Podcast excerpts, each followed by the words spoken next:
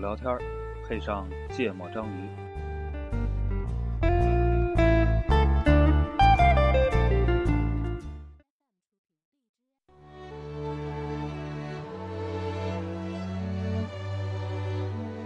Mm-hmm.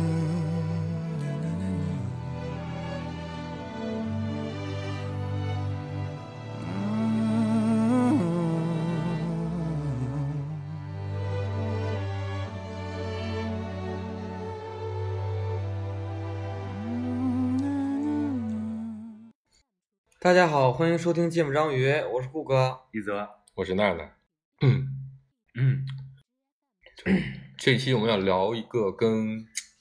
啊最近其实特别火的话题挺多的，啊然后我们也一直在哦嗯我们我们已经变成一个那时个政追时事的那个电台，但我觉得最近这个这些事情可能跟大家切身关系都比较明显，所以因为也可以看到说朋友圈嗯一，次一波主要又我一波觉得的这个是年龄段的人吧，可能就尤其关注这这这这几个个事件，对情，对对。然后这一期我们聊的是跟红黄蓝相关，嗯但是就是我觉得主体事件，因为官方也已经给出了消息，嗯然后我觉得大家肯定心里都有各自的判断和和想法吧。嗯我觉得这个事情本身争议也挺大的，嗯，但我们这也不是我们核心想讨论的问题。然后其实我我本来还挺想讨论一下聊聊，就是因为好多人反映的都是不信嘛，啊，对吧？确我实其实还挺想关心关心，就是大家到底信什么？啊，但没关系，我们可以先搁置这个问题。啊对，如果等会儿这个问题我们很快就达成一致，就可以拿来聊这嗯个。，好，然后，其实我比较关心的事情是，我觉得就就那其实可以说回官方说的这个消息之后，很多人不信的这个问题，对嗯吧？就是官方说的消息是这个虐待嗯是真实有的，嗯有一个刘姓吧，反正就某个对女性，嗯就是有虐待的这个这个这个这个问题，而且网上也的确能看到睁眼的这些照片啊什么的，所以我觉得这是一个比较充分的证据。嗯然后就是说其他几个都是谣言，嗯我们现在没有证据，也没有办法，没有办法做太多的评论嘛，嗯对吧？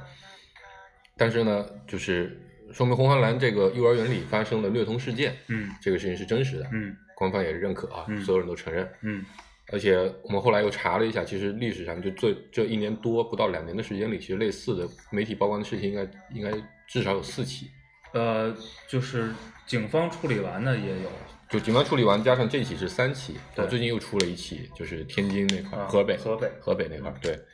然后其实我当时看到这个事情之后，我一开始就觉得本本着等着等等本着等待真相的这么一个嗯心态去看的，其实最开始，嗯但后来看到有一个消息让我觉得特别的愤怒，就那天真是我觉得在这个事件中我我最生气一次，而且我觉得特别难受，就不知道该、该怎么办，好像嗯就是你就是你那天在群里说这个事儿那天，，对，是的，就我看了一个新闻是，呃，就是虎嗅的一个文章，我觉得虎嗅在这个事情里他也写了很多很质量很高的文章，嗯他引用了一段红黄蓝公司 CFO 魏平那天晚上在投资者电话会议上的那个话，啊就是投资者问他们说，那这个事情调查结果最坏的情况嗯会是什么样？嗯然后他当时的回答是说，呃，警方的调查最坏的结果将是这次事件会被认定为一起独立的红黄蓝旗下的一个项目的嗯一个某一个员工做了坏事情。嗯嗯嗯，这个事情我当时看到之后，因为我立刻就对应起了之前他多起案件的最后的判决。嗯之前大概判决可以跟大家稍微科普一下，大概是就是也都是承认有虐童的情况，嗯然后呢，直接的虐童的应该是我记得是在河，应该是东北有一某个地方的有一起案件吧，嗯是判了两个人，一个应该是两年半，嗯一个是三年的有期徒刑，嗯然后这两个人都不服上诉，啊，然后公司也发了个声明，就是一定会大力整改，坚决升级，嗯巴拉巴拉巴拉一堆的，然后对于这种害群之马吧，坚决的惩处啊，嗯然后惩，然后反正配合警方的工作，大概哎，类似我于没这样，看上诉二审之后呢，还没还二审还没有公布，啊，啊二审好像我忘了是没公布还，反正大大概就是，因为我觉得这个判决本身肯定是呃，这个法律是最高三年是吧？好像是。就反正好像就没特殊情况，就是没有三年特以下，别，嗯，我记得反正我看过刑期没有特别高，顶多反正肯定没有十年这么高了，顶嗯应多该就几是年。三年级以下，对，呃，也就是说，其实当时公司的那个 CFO 的这个回答来看，就几乎所有的判决都支持了这么一个一个一个一个一个判断。嗯同时，另一部分，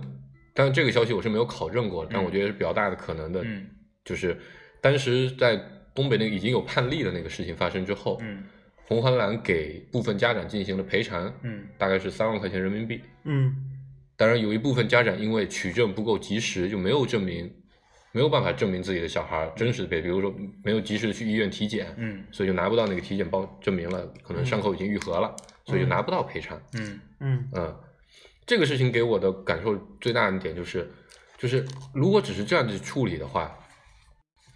本质上来说，如果我是公司，我觉得我是没有太大的动力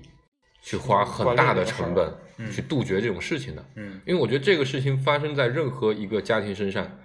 都是灾灾难级别的，都很可能会毁掉一个小孩儿，嗯对吧？很很大概率上，所以我觉得这个事情是非常严严重的。就算它只有千分之一、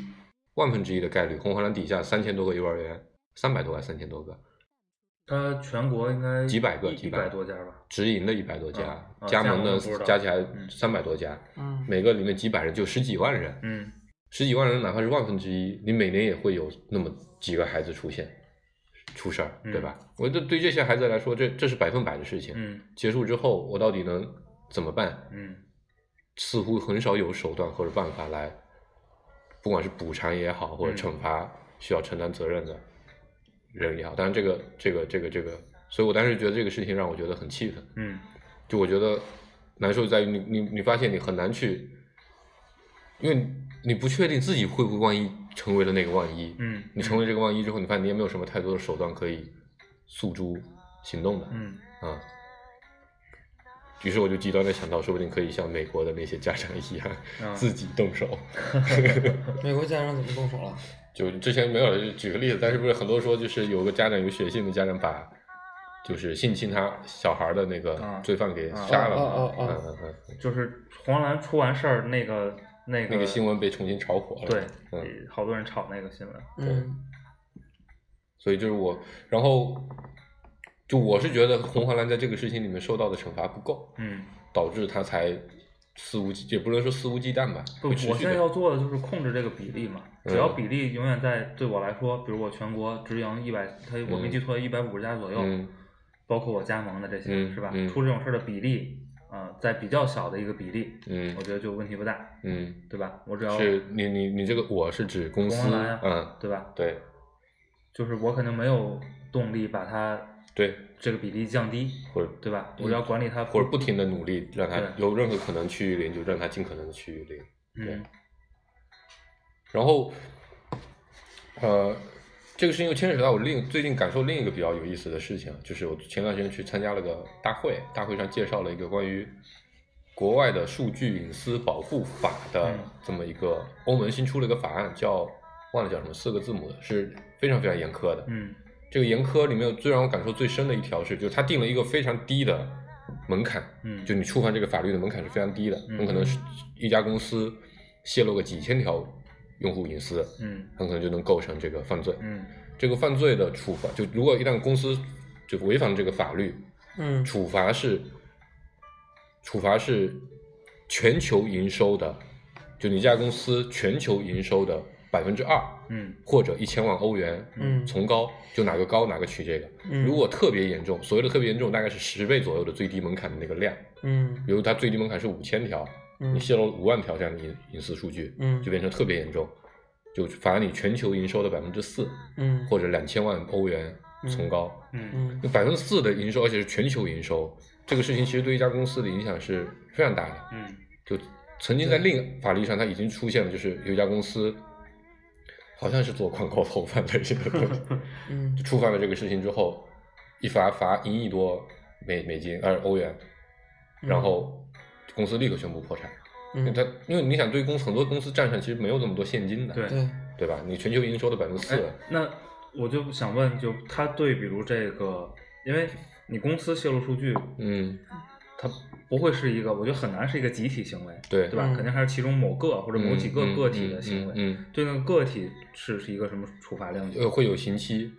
呃就是它这个量刑高嘛？这个对国就欧盟的那个法律里，我们好像没有体现，就可能没有介绍啊、啊，但是国内的中国的法律现在是这样的，就对比起来，嗯，中国也有这个数据隐私保护法，对嗯，六月一号新上的，对我记得有几个是呃泄露的这个个人嗯三到七年嗯啊三、年以下，普通情节、严重情节三到七年，嗯嗯然后公司会有几档不同的要求，嗯最轻的是停业整顿嗯啊，第一最轻的是责令整改，嗯然后停业整顿，嗯然后公司关停、吊销执照，嗯就大概会有这这么几个步骤吧。嗯啊，罚款好像没有，嗯好像是这样。我当然我不是专业的律师，嗯我觉得这两个对比还是蛮明显的。嗯就是我觉得国内的法律是比较重视对这个违法个人的处罚的，嗯对公司感觉是相对宽容 很多的。嗯，我觉得这还是个挺挺难的事儿。嗯，所以我想听听两位的观点，因为毕竟大家都在一个商业环境里嘛。嗯就先说那个红黄蓝那个，其实我是之前我认为是个别的行为，就是个别幼儿园的行为，嗯然后后来去说，呃，之前有过其他的嗯案件已经处理的，然后就说明了不是一个个别的行为，所以，然后去跟其他那些幼儿园去比，然后之前也没有听说过有哪些什么幼儿园有类似的情况，所以我这个会还是认为有的，其实。就是或者说就之前没有听到过，就之前我没有关注到过，嗯嗯或者如果有的话也很少，不会说在一个企业或者一个集团里面有这么多。嗯嗯嗯连锁的大型连锁的对集团里出这么少，然后嗯我我我就我的判断角度就会从说，哎，原来可能是一个呃幼儿园，可能从园长开始，他们那么一撮儿人的问题问题，嗯然后会上升为他们这个整个集团的一个问题。嗯那这个就是跟刚才一泽说的这个比例有关，说什么样的比例，它才会被判定为说是集团不合问题理的嗯对，因为我从我的角度，我假如说我是一个公司的老板，我我可能会就是很担心出现各种各样，比如隐私泄露啊，比如说虐童啊等等的问题。嗯那我也会去有一些手段去要求我的内部，包括我制定一些呃规章制度，政制定一些奖惩的措施去管理，嗯但可能都没有没有效果，嗯，因为可能有一些人就是管不住，他可能就其实最极端的情况，对吗？咱嗯说最极端的情况，就拿红萝卜来举例，嗯因为这绝对不是说只发生在比如幼教，就对是一个领任何一个域，孩子所有对的环境都有可能有这样的问题。违法个人违法行为，对，比如嗯拿刚才黄世博说的那个个人隐私泄露的问题，嗯最极端情况就是我我我今儿就是黑你，对，对吧？嗯我就我就插进去个人搞你，嗯对吗？这个人不就，比如随便啊，拿国内法律来说，嗯最长就七年嘛，嗯对吧？这七年我解决，对，老婆孩子我养着，安心就的是去吧。你你不能排除这种极端情况。是我我承认，是啊我，承所以认，所以这个我就会觉得，哎，其实很多时候一个企业是没有能力，比如说你说国外处罚那么严重，它假设一个全球的连锁的公司就在中国某一个三四线城市的嗯哼分公司里面出现了类似的事儿，泄露了五千个人的数据，嗯然后他就做了就是这样一个判罚的话，我可能会认为这个确实是过于严格了，因为因为可能企业再努力去控制也控制不了这些。所以我觉得所以就是我觉得这还是得上升到说，就是怎么去衡量是一个集团公司的问题，或者说他如果这个企业已经有能力证明他有相应的措施和相应的非常这个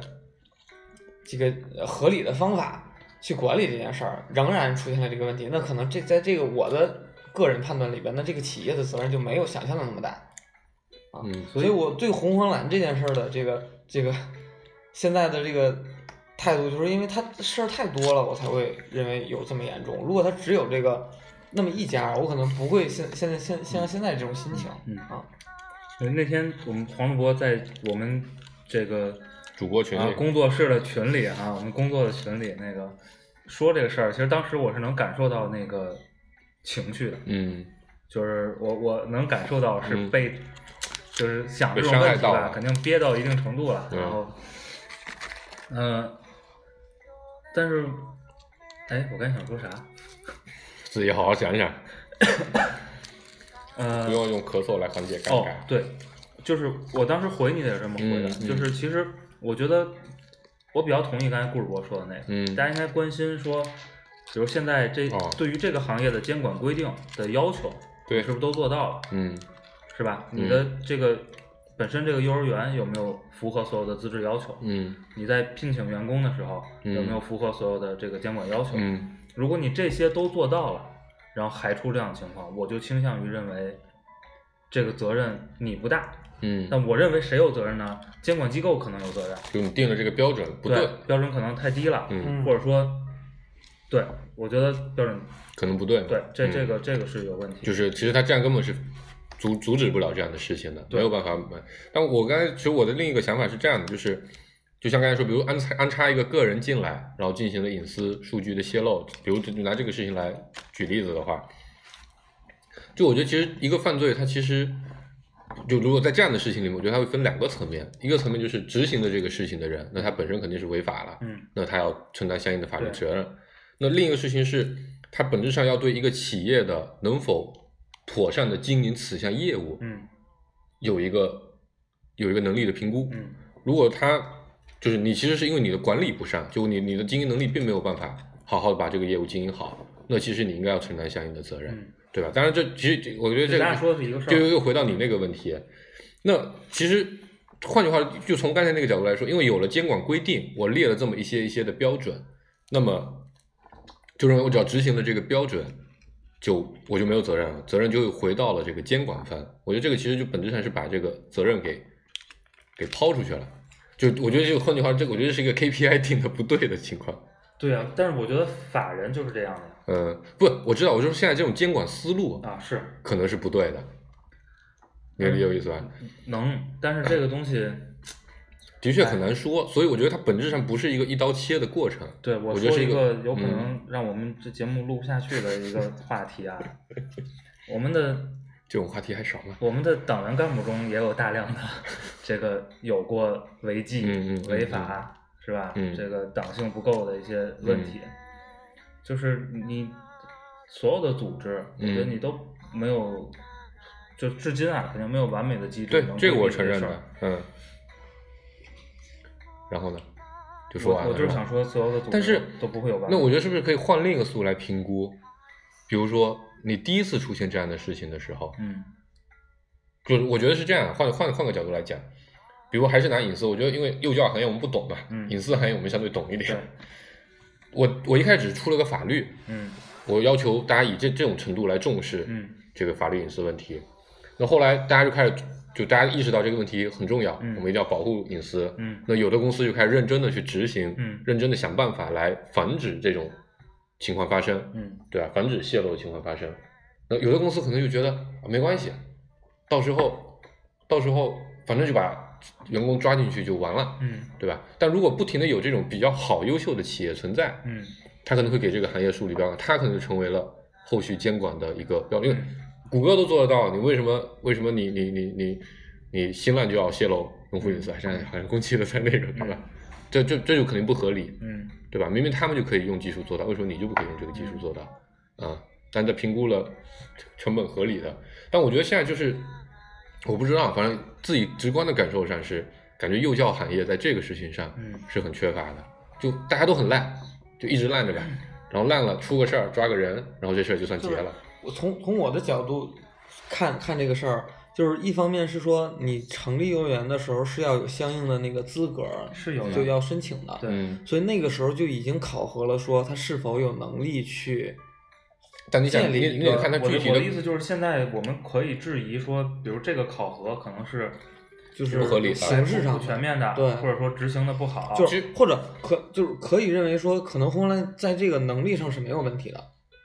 就是他他他在现有标准下，它是对有资质来办这个对幼儿园的，对我觉得只能说明这个，就是，但是即使在更高的标准下，他也他可能也具备相应的那个能力和标准，符合那个标准。然后他成立了之后，依然会出现类似的情况。对嗯那我觉得出现那个情况是说，他在制定那个标准的时候，是否有相应的那个呃一个管理的体系？就比如说，没有迭代的办法，对对，要不停的去优化它，这个可能是没有的。然后，但是它里边有一有一点是说，呃，就是丢的那些视频，就后面也有文嗯章去讲嘛，说丢的那些视频都会在什么对校委并不还什是，并不是么，并不是，都没有是吗？就是教委有，就是呃，教育局各地方教育局，嗯呃，陆续有些省应该建立了这种平台，说嗯能同步这些音视频的材料。但第一，这不是强制的；嗯第二，现实中就是执行不到很位有限的一些幼儿园接了，嗯，嗯，就说明就你从从这个角度，哪怕说啊跟那个网上讲的不一样，那也可以说现在有一些的办法这个有一些的办法啊已经能够去加强这个监管至，少可以升级这对个事情。所以就是能让这个监管体系可能更完善一些，或者就是，呃，从就我想到什么，我想到大兴的那个事儿，就是嗯着火的那个事儿，然后相应的那个是区长是吧？对，还是是区长副辞市职长了副市长辞嗯职，对吧？就是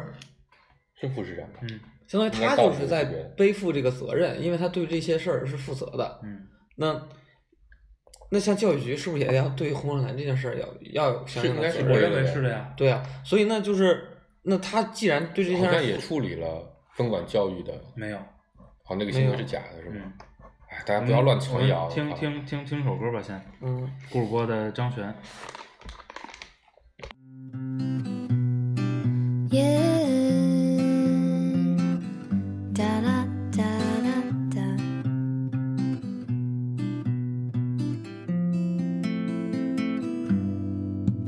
我的宝贝，宝贝，给你一点甜甜，让你今夜都好眠。我的小鬼，小鬼，逗逗你的眉眼，让你喜欢这世界。哇啦啦啦啦啦，我的宝贝，倦的时候有个人陪。哎呀呀呀呀呀，我的宝贝，要你知道你最美。我的宝贝，宝贝，给你一点甜甜，让你今夜很好眠。我的小鬼，小鬼，捏捏你的小脸，让你喜欢整个明天。哇啦啦啦啦啦，我的宝贝，倦的时候有个人陪。哎呀呀呀呀呀，我的宝贝，要你知道你最美。哇啦啦啦啦啦，我的宝贝，孤单时有人把你想念。哎呀呀呀呀呀，我的宝贝，要你知道你最美。呃，我们就是其实上次黄世博在群里问这个事儿的时候，嗯，我的意见就是，可能这东西真得考虑考虑，就是作为管理方嗯，和相关的这个机构和部门的责任，但是，嗯、这也挺难的，嗯，因为那天啊，就是稍微有点儿，嗯，题外话了。嗯，我那天看到一个事儿，给我感触特别特别深，一篇应该是知乎的文章，嗯，啊，知乎的一个问答，那个问题问的是什么呢？为什么这个中国职业足球的这个足协杯要设置成呃两轮主客场制？就我个人对这个问题也，这个问题在我心里也疑惑了很多年，因为我觉得决赛是吧，它就应该踢一场一场嗯才有足够的悬念，嗯然后才有足够的这种刺激感概故率事，感就是对各种出各种事儿的概率，嗯它才好玩儿。然后你变成主客场，我觉得这个特就别是踢第二场的时候会觉得变得比较那个对，特别嗯逗，你知道吗？然后我心里也有很长时间这个疑问，我之前就把这个直接归结成了说我们的足协或者管理部门儿能傻力逼不够，对，或者就是傻逼，嗯或者因为什么各种各样的考虑。但是那篇文章呢，当时回答还是很好的教育了我。呃，他当然那个是什么背景的人士，咱也不知道啊。就是，但是他说的挺有挺挺挺好的一个角度吧。他给的角度是这样，就是说国内的现在的足球市场根本就没有办法支撑你在一个中立的第三方球场来踢决赛，因为国内如今的球市都不会有多少主客场的，不是不是，就是参赛双方、决赛双方的这客个场的主球场迷球迷嗯会跑到第三第三方方球场嗯去参加这个事儿。嗯然后第三方球场如果是一个本身球市不好的地方，就嗯很可能你会面临空场。嗯如果是本身球市很火的地方，你就会面临一堆跟他自己利益不相关的球迷坐在现场看一场，对就你你顶级杯赛的一个决赛。中国太大了，是吧？ 对，所以就你一一个是你地理比较大嘛，嗯但是这也不是最致命的问题，对最致命的问题就是你本身这种球迷的文化和你本身这个球迷的消费习惯还支撑不了这个事儿，嗯，所以现在只能用这种主客场的办法做这个事儿。为了保证中立是吗？又要保证公平，啊，对呀、对对呀、你如果不能用第三方，你就你就得主客场嘛，否则你你抽签儿嘛或者怎么样的。但我可以用那个呀，就是谁按原来比如 NBA 的做法，就是谁在比如其他的方因为方他面领先了，对他杯就是这边的杯杯就是赛是吧他季后赛其实还是常规赛的一个延续嘛，但杯赛跟联赛是完全两种嗯体制。然后我就想说什么呢？就是也也我不知道有没有这种可能，是吧？有可能，比如我提高了这个你办幼儿园的监管的要求，提嗯高了你资质的标准，可能你就会面临现在这个环境能开的就很少，可能就有嗯大量的小朋友面对没有幼儿园上，你公立的又支撑不够，对吧？我不知道会不会有这种。会我觉得每个每个领域它，它定这个要求啊，肯定也是没那么傻逼的。我这个我是相信的，嗯但我的想法是，就他不能不知道我我现在比较怀疑的事情是在哪，在于这样的一个体机制，它有没有升级的可能，或者有没有一个升级的机制？它是通过什么事情来触发他自己的自我升级和完善的？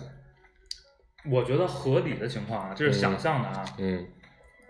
合理的情况每发生一种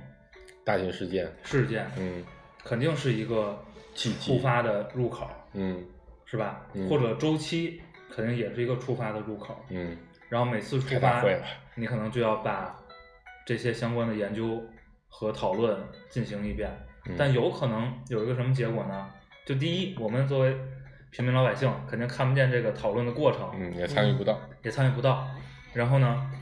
很有可能就是触发了 N 多事件，每次也触发这个机制了。嗯然后这个机制假设哈，咱们美好的想象也它是非常有效好的嗯的执行下来了。然后呢，但是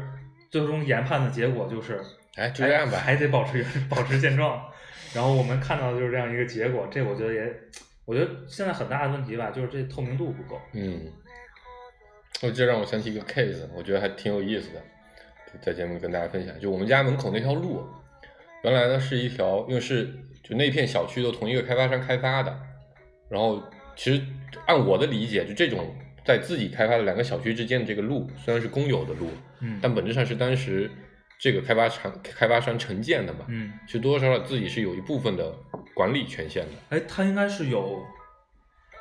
就是最直接责任的。啊，是有我理解我就我就理解，就它有一定的管理责任，嗯但也有一定的管理权限。嗯嗯，然后原来呢，就是因为停车位配的不够，嗯那个地方路边呢就变成了就是大家停车的地方。啊，然后本来因为群众嘛都是很有智慧的，路边和路中间，对他就他就停的很正常， 嗯就就也停的停也不能说很好吧，就的确是一个不太但利用率挺高的。对，就反正也没有形成什么问题，嗯嗯。然后有一天，有一天我在那边停车的时候，就收到了一个条子，就是那个条子放在你车窗前面，告诉你说，呃，一周之后这边的这个地方的停车位由一家商业公司嗯承包了，嗯一周之后要开始划线，嗯以后要开始收费，原来的停车的方法将被废除，嗯，署名是谁？呃，就那家商业公司，啊，啊、啊，不是，是要接管这个街道对的的那个商业公司，就是不不点名了，就是就是就是现在很火的那个停车公司，诸多停车公司之一嗯啊、嗯然后我当时就觉得这个这个事情挺挺挺不合理的，嗯为什么呢？因为就算它不是这个开发商直接有管理权限的这么一条路，对吧？它就算它是一条公共的嗯市政的一条路，那这个这个路边的这个财产，嗯，就这条路的财产是属于这个市民共有的嘛？嗯我只要在这边纳税，这其实就属于我的一部分。嗯那现在这部分的权益要转嫁给一个商业公司来收，嗯就算他来管理，他负有管理的成本。嗯那到底是由哪家公司来收，哪家公司来管理，嗯哪家公就为什么是他，或者要不要管理，怎么管理？从最开始对吧？要不要管理，怎么管理，到要这么管理的话，需不需要招一家商业公司？到招一家商业公司应该招谁？嗯这个过程在我看是都没有的情况下，突然就来了这么一张纸，嗯我当时还很气愤，我当时已经下定决心，要是他真收钱的话，我就跟他闹。嗯啊、但后来还比较有意思的事情是，后来真划线了，嗯划完线，但是却没有立收费牌，嗯后来也没有收费。嗯嗯然后我就猜，应该是有类似的人嗯和我有一样的想法，然后可能花着自己的时间嗯去到那边去去去去辩论了这个事情，嗯把这个事情给阻止掉了。就我觉得这个事情扩扩扩扩充来讲，其实就是咱们怎么去参与到这个嗯这个这个这个这个，就是政治工作。这个政治工作可能听起来会很大，你最小你的你的街道的这个政府的工作，对吧？你的你的你的所在的乡镇的政府工作，你怎么参与维护你自己社区的这个权益？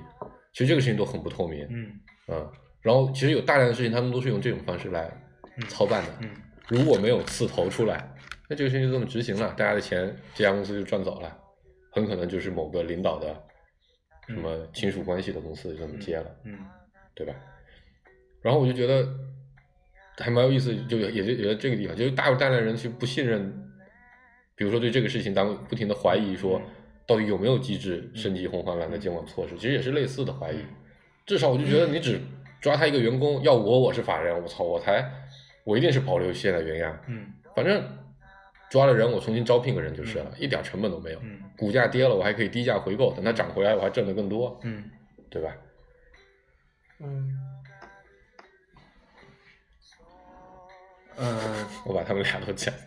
不是，就是你，你你你不知道的时候，而且我觉得，如果是，比如有可能出风险的事儿，或者说不那么好的事儿，当你不知道的时候，我觉得你去怀疑坏的状况，嗯这是很挺挺顺的一个、嗯嗯嗯嗯一个逻辑、啊。你们都希望比较但是可控嘛？但是这个政府的透明度，这我其实不是特别理解，嗯这是我如就你说最不理解的一点，其实我嗯特别不理解这一点。嗯，就为什么要做到这么不透明？而且我觉得这最近比如十年吧，也没什么变化特别明显的这个改进。嗯，嗯，不知道，我们可以请这个哎，我一直都挺想请我们的那个厉害的嘉宾啊，专来业跟大家聊一聊，是给我们讲一讲到底是怎么一个考虑。我相信这肯定也是有他的有考虑的，而且我觉得有可能呢，你听完了也觉得哎，还有非点常活的 make 力。 sense 是吧？但我觉得有可能，就我其实比较担心的事情是，就是就这个执行相关的这个事情，或者就参与到相关管理的这些人里面，会不会在按某种底线来做？就他只要不出事儿，那就没关系的这种思路，对吧？就像我刚才举的这个停车费的例子，只要没人来闹，那我这个事情就可以成。或者说现在幼儿行幼儿行就赶在这个标准里，只要不出特别厉害的事儿，那就没关系。但其实有些行业，至少可能对于咱们自己，因为可能也现在当父母了，有有些关系，就你就觉得希望这个事情它是按最高标准来做的，嗯就我有任何可能的手段，我都应该上去，只要在成本可控的情况下。但我其实比较担心的就是这个点，这个点的确也很不透明嘛。嗯他们到底是用什么什么思路来做？你不能又按比如跟管理煤矿一样的思路，只要不死人，嗯睁一只眼闭一只眼就好了，或者只要死的人不要太多，我睁一只眼闭一只眼。每年我有，我就想起一个事情，就这个，我们有一年学校取消了我们高中的时候，取消了我们特别传统的一个活动，嗯我们那个有原来有个元旦环城跑，嗯，全校的学生，就这个是一个莆田还蛮蛮蛮蛮那个的一个活动，嗯就是沿着我们学校所有学生凌晨在元旦当天绕着主城区跑一圈，嗯就是就是有一个活动这样的，有一年取消了，原因是什么？嗯原因是，我现在想想都特别有意思，学生家长，不是，今年学生出世的名额已经用光了，就是他每年会有，比如安排莆田可以，我我讲的戏谑一点，或者讲的讽刺一点，就今年这个市区嗯允许学生死五十个，嗯死够五十个了，不准再死了，所以你们就不要办活动了嗯嗯啊，就就这么个道理。那年那年因为之之前出了几个事情，死够了，嗯所以这个活动不准这个办是。合理的，这个这个真的是很多地儿很多就是很多人执执执行的办法就是这么对执行就是的这嘛，样的，对吧？所以这种东西你就要讨论这个五十个到底应该定成几啊但我觉得不应该不是这个思路， 但我也我现在也是也我就觉得这个怪怪的，啊？我实在我一时可能想不出到底哪里怪怪的。然后这个事儿还有一个特别有意思的嗯点，就是如果你的监管，就是你你本身政府的管理吧，或者职能部门的管理吧，嗯呃，有很多其他方面的考虑嗯或者怎么样的话，市场也没起作用，，对，是吧？嗯，就是呃这个我觉得跟我觉得你如果比如这个监管按照底线来管理，我觉得这哦问题不大，然后市场竞争去做上限嘛。对吧？嗯市场你要起作用，对吗？这其实是互联网行业很多的做法都是这样的，但这个事儿市场也没起作用。那是因为它有采访一下信奉自由市场经济的 黄主播，我这这是很， 不，我觉得市市场可会起作用的。我觉得市场会，我觉得有几个原因啊。我自己其实这个事情我关注很久之后，我的确是研究了这个红，红就是这个幼教行业。我觉得有两部分原因限制了这个市场的手在起作用。嗯第一个事情是，这个本身它是有行政门槛的，嗯就它有资质这个要求嗯。这个资质并不是你符合了资质就可以拿到这个资质，嗯每个地区的这个资质的数量是有限的嗯，跟那个死够多少学生，是一你样不能再死了是一样的嗯，开了多少家了你就不能再开了，嗯，所以它并没有形成真正的充分不是一竞个竞争争，市场，并并不是一个真正的开放的自由市场嗯。但在现存的市场里面，它可能是自由竞争的，但它还没有开放的，就跟出租车一样嘛，嗯出租车司机有竞争，但它跟黑车之间是有是有不同的门槛的，这是第一个。第二个事情，我觉得本身中国应该还在经历着一个特殊的这个幼教的行业阶段，嗯原因是，你像我们现在所处的这个时期是一四一一一四到一七年嘛，嗯这波人的父母差不多是八五年到九九二年之间生的这波人，三岁到，这波是中国的最后一波婴儿潮，嗯就是这波父母，嗯所以最近几年的这个儿童的入学率，嗯其实是增长是非常快的，嗯，所以它大大的超出了这个行业原来可以承担的。这也是为什么红黄蓝现在铺的那么快，还有那么多加盟员的原因。嗯就政府其实希望民营企业对来加入到这个市场的供给当中来。对，那但是这肯定会遇到一个就是这个周期的问题，嗯你没有足够的人才供应，现在是。你没有足够好，就还因为还是市场的新对新兴市场嘛，对还没有开始摸索真对真正配套的这些东西，对，所以它会经历一个特殊的时期。其实最近这个，反正我看了那个之后，我的判断就是，幼儿园就别上了，啊，咱们这代人的小孩儿肯定就要面临这个情况，这是逃不开的，这是我自己的结论。嗯，嗯我觉得特别特别好，哎，特别好，就是其实因为你就是因为你的大周期嘛，对所以其实你本身市场的在这个事情上调节暂时的失效，对，和你就只能说我们这辈人比较衰嘛和你比如这个这个政府干预的手段没那么有效，我觉得这个大的背景是一样的。对，就是我我从这些事儿里边看出一个问题啊，就是、嗯这个问题就是跟一个公司运营过程中遇到一样，就是可能 HR 或者管理层制定了某个制度，然嗯后要求团队去执行，但其实他在分析这个制度的时候，可能适应于当前的现状，但是可能随着这个公司的发展或者公司的人员变动，会导致说现他制定的这个制度已经不符合这个现有公司的最最最大的利益或者最合理的那个情况，然后就跟现。然后，然后如果说不合理了，可能很多人下面人都会抱怨说，这个为什么会有这个制度？嗯但是可能迫于老板的压力，又没有办法去更改。那现在呢，就是比如说制定幼儿园，就是相相相关资质或者开多少家，其实都可能是，呃，上层通过某一类的数据，或者很有喂可能是拍脑门儿。我就要我就要给你分享一个嗯很有意思的事情，就我就讲到就是他们怎么做决策，我应该开多少家。嗯我前段时间听了一个特别酷的例子，嗯呃全球最大的运营商，嗯，他们有个极客部，嗯集团就应该就政企客户部，对重要对就是 VIP 做大大 B 客户的，做大 B 客户的，嗯他们说他们要划分这个客户的量级嗯，他们要划分非常重要 VIP 客户集团。嗯嗯那这个 VIP 可以团全球有多少家呢？按咱们的想法，你应该做个测算，对吧？或者做个标准，嗯你看看分布嘛，营收营收在什么情况下，或者要取一个比例。对，他们是这么做的。世界有五百强吧，嗯中国有五百强吧，嗯嗯那这是一千家嘛，其他剩下七七八八的再加五百家嘛，所以我们的哎，重点客户一千五百家嗯啊，就这么出来的，你知道 吧？就是，所以那我我现在在想的就是，你像定就制定这个制度的一个人，他应该是否应该对他制定那个制度承担责任？然后现在我理解是确认的，他这个制度如果有重大的纰漏，或者他这个所有人都按这个制度执行了，又出现了什么就是特别严重的问题，可能会会定责。嗯而且我觉得很大很很大的可能是因为他定了一个制一个制度，他可能是有相关的再上层的人去审核的，才会发布的。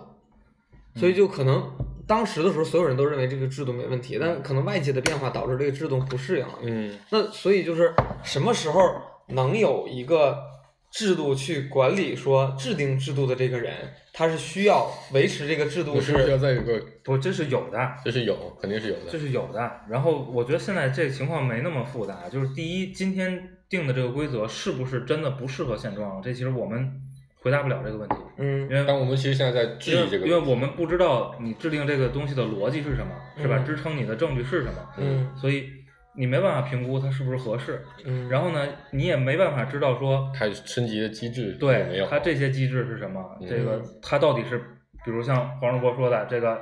按照啊五百家加五百家加五百家这么出来的，还是真的人家做了非常嗯细致的研究，最终的结论也是一千五，嗯，就是就是你不知道，不知我觉得道这是就这是比较就就嗯对，就挺讨我厌也说就是不知道嘛。但我比如说那个，就是从现状来看，就定义一个类型的企业它的资质的这种这种审核的这个，嗯、标准标准嗯，其实从从我知道的角度是很少有变的，就没那么频繁的去变化升级了。和迭代，可能好几年前的那个东西一直延续到现在。那比如说现在幼儿园，它已经有现在已经已知的有非常成熟的方法，可能去监控说幼儿园里边的一些运营的状态。那可能这个东西并没有强制的要求到这个它它审核资质那个过程。换句话说，我们有没有可能形成一个这样的机制？当然这是天马行空瞎想，啊嗯肯定会有很多问题。今天有一家公司站出来了，嗯说我要做一个这样的幼儿园，嗯我会上这么一系列的手段。嗯这些手段大家看完之后都觉得，哎，非常好，嗯比现在幼儿园好很多。嗯嗯那我们应不应该给这样的幼儿园一定，当然在基础的资质也满足的情况下，嗯我们应该给这样的幼儿园一个优惠啊试一试的政机会策，对吧？或者 啊，现在应该是没有办法的，因为就算我今天我就想做一个公益幼儿园，我花大量的钱，嗯，我不在乎成本，我也不想盈利，我就想把小孩教好，嗯我也没有这个机会来开这个幼儿园的，是吗？感觉是这样的啊，我觉得我不知道，我觉得是这样的，因为我有个朋友前段时间想开个幼儿园，嗯倒腾了挺久，他发现最贵的地方是要买一个这个教学用地的指标，嗯，厦门市差不多两个亿，嗯，这首歌啊，后来两个亿可以过播出，黄秋生。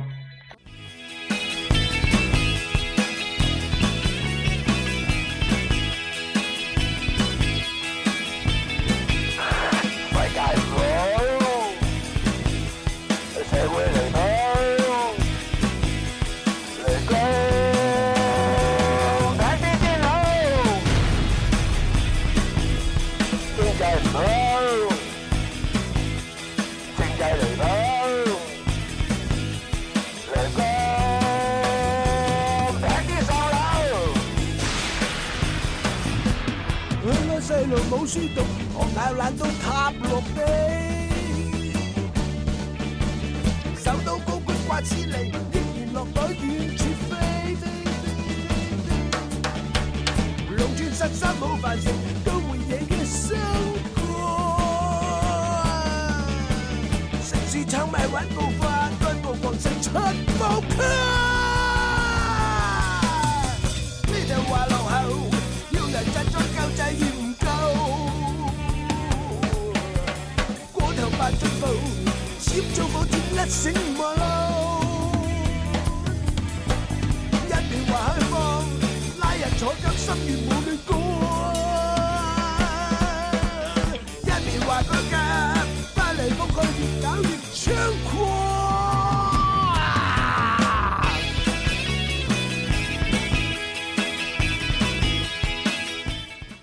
嗯，我们我我们决定不在节目里说这首歌叫什么，大家可以去看节目的时候可以去翻。嗯，只要不给黄世博知道难度不太好翻。嗯， 还还真是挺难的，还真是挺难的。对，有好的英文翻译可以留给我们。嗯，刚才说到两个亿的问题，嗯顾哥，你说你怎么出那两，怎么挣到这两个亿？啊，那还用账？现在就有这个在零钱账户里就嗯就有活期。还有那个对在我那个游戏账户 里面前一那也挺厉害的。你是打那个什么一刀九十九级那种游戏吗？ 装备全靠打，一刀九十九级。对，我刚才说到哪儿？啊说到这个，说到就其实我就刚才总结的比较多。我们其实是在火就是质疑这个有没有这样的机制。哎，我比你们相信党和政府，肯定有，我就想知道是什么样你儿已经的。被党组织赶出去了，好吧？我我就想知道是什么样儿的，我相信啊对肯我定就有。说嘛你看而且我觉得，呃，大概率是极其科啊，我学刚才的。说到顾哥觉得这个事情升级的好像感觉不够快，嗯，嗯，嗯真的肯，我觉得极大概率有，极大概率也是非常科学的。我就想学习一下是什么样儿的。我曾经非常认真的思考过一个问题，思考了很久，就是这个打卡上班的问题，嗯我应该把时间定成什么样？嗯我特别纠结这个事情。嗯比如公司规定九点上班，嗯，那九点零一分打卡的人，算不算迟到？嗯对吧？你说他不算，那九点零二分的人算不算迟到？嗯那你就说可以，我可以给你一定的八分。嗯九点零五分开始打卡，也是大家都九点零五分来打卡嗯。那九点零六分打卡的人，嗯算不算迟到？嗯，对吧？所以我觉得这个事情好像就变得，哎，这个我们公司这个这个这个制度，我觉得还挺有挺有嗯，意你思的。分享一下。因为就是九点九点半之前要求要求九点半之前到公司，嗯但是呢，你如果九点半没到，也可以就是算你不迟到，就你但是你十点钟之后到了，就一定要记你迟到。那不就是十点上班吗？不啊，但是所有人都要就是为了那个领导不批评他，他都会哦九点半到。九点到九点半到十点之间到的，是领导会批评的，但是不扣钱。嗯对对，可以这么认为，类似的吧。你不，那你跟你没解决你的问题啊，啊，没解决你的问题啊。不过就得有一个办法激励大家尽量早的来上班嘛。如果我的目标是这个嘛，对呀、啊那一样嘛，十点零一算什么？对，算迟到啊。那九点零一为什么不能算迟到？你刚才嗯说的对不对？就他已经给了半个小时的，所以嘛，一样的嘛。好了，跑题了，跑题了。嗯嗯，我还是觉得说就是明想白就是想学习一下，真的，我非常，因为我觉得我学习完了那个你你就可比较好的广公司了，是吧？不是，我学习完了这个足协领导非常全面、非常深入的这个考虑之后做出这个决定，我觉得还是非常有道理的。所以中国足球矬是正常的，并不是有什么矬怪谁？怪球迷，你知道吗？球市不行，你们妈的不花钱支持足球，你知道吗？就是政府不行怪群我我众。是我我是一觉直得认非常为，的有道理。我是一直认为，其实就很多相关部门儿，其实他们是挺有招儿的，就他们都不是笨人，对啊，你看看最近这段执行的效率，就是有各他们有各我觉得挺哎，对啊吧？你从这个角度，你会又怀疑你刚才那不不是这样，我觉得呃有笨蛋，然后笨蛋都在基层。 就是当官的人就不一样了，嗯，做领 导的，我我我那天看那个冯大辉在微博上骂那个公安发布这些消息的那个图，啊啊啊！我觉得挺他妈逗的。公安朝阳平安不是发这个红黄蓝的通告的时候，嗯是一张蓝底白字的图，嗯然后 而是那种饱和度巨高，就是巨亮就是那个嗯蓝，就是那个纯正的那个蓝色。嗯然后冯大辉就说，用过电脑的都知道是吧？ 蓝底白字那是有错误的时候嗯 才会弹出来的界面，我关键它那个蓝真的是挺就就是那个蓝嘛。挺挺不舒服的。嗯。哦，说到这个，很很多人都会问，有一些人来找我讨论的事情是，就这个公告写出写发出来之前，发公告的人有没有料想过，就是他当时想不到网上的声音会那么的激烈吗？如果他想到了，他为什么还要发？如果他没想到，那他为什么会没想到呢？哎，我觉得这个挺好回答的，我觉得这个是你机制的问题，嗯因为你是你你就要看你到底这个某些组织里的这个这个这个工作这个是吧？你到底是为人民群众负责还是为领导负责？你为领导负责，一定就不想这个东西，或者我想到了也觉得去你妈的无所谓，对吗嗯？跟我没什么关系。但是反过来，因为领导会被群人民群众给搞的呀，啥？ 啊不是那个搞，你想想想想错了。没理 解。水能载舟，亦能覆舟啊，一颗赛田，对吧？不，很多问题都是这样的嘛。你看这个领导为人民群众负责，但领导呢，毕竟离人民群众比较远，是不是？嗯，完了，这期节目网易感觉又要审核了。没有啊，我们这个非常网易的升级机制就是按时间周期触发的。 嗯，不，这这是事件触发，这是事件触发。啊啊啊！不一定是哪个时间周期对，嗯，我还是觉得，就是怎么去想办法去对已经制定出来的规则，就是合理性的对质疑怎么和怎么触发它的升对，级然后或者说怎么去就能够让到那个就刚才你们讨论的那个领导，就离群众比较我远的们那我个领们导我，们有定期开这个人民代表的会议啊，每年都有很多关于各个领域的提案的。所以网易就会你升们级嘛。好，我们作为人民群众，我们认真参与人民代表的选举吗？我没有资格、好啊、好投票吗？我没有资格、呀，啊对不对？我投票的时候，人家说你画这个呀，你这个时候就要站出来跟他反抗，你知道吗？他们都不来向我进行宣讲，对吧？拿点钱收买我，竟然就让我去投他，你说哎，你们投过票吗？我好在像北京是没有选民我资好格像的。上学的时候，上中学上中学的时候投过。哦，我上上上大学的时候，因为我年龄还不够，不让投。没有，这个成年的公民就可以了。我当时十七岁，上中学的时候投过，应该是。哎，大学是不是啊上中学你就可以投票了。大那你学是不是上也就够投过呀投过，投过，投过。我去了之后划第一个、第三个、第七个嘛，当时都是这么说的。就是选校长跟自己院长嘛？不是吧？啊，不是，嗯，不知道但是要选那个徐徐老师，你还记得吧？啊有段时间还发动那个，然后那肯定选的是能去投这个人民代表票的代表。 哦，对，选的是基层代表。嗯，嗯，但反正我觉得参政议政还是挺，操，这话说了我们可能就要被，啊，我觉得还是挺难的，不，我觉得这个是有，我觉得新一代人民群众是有这种需求的。就参政议政的需求。然后呢，也给给给你机会了，是不是？我们要好好利用，对不对？你都脱离，人家都质问你脱离党组织这么些年，你都干嘛去的人了？不知道这还没把我开 了。你肯定是因为在节目里表现好，人家听到了，嗯发现脱离党组织原来是干这个，干地下党工作去了。嗯，咋了？没哎有，我就是想那个红黄蓝那个比例它是有多高，就那个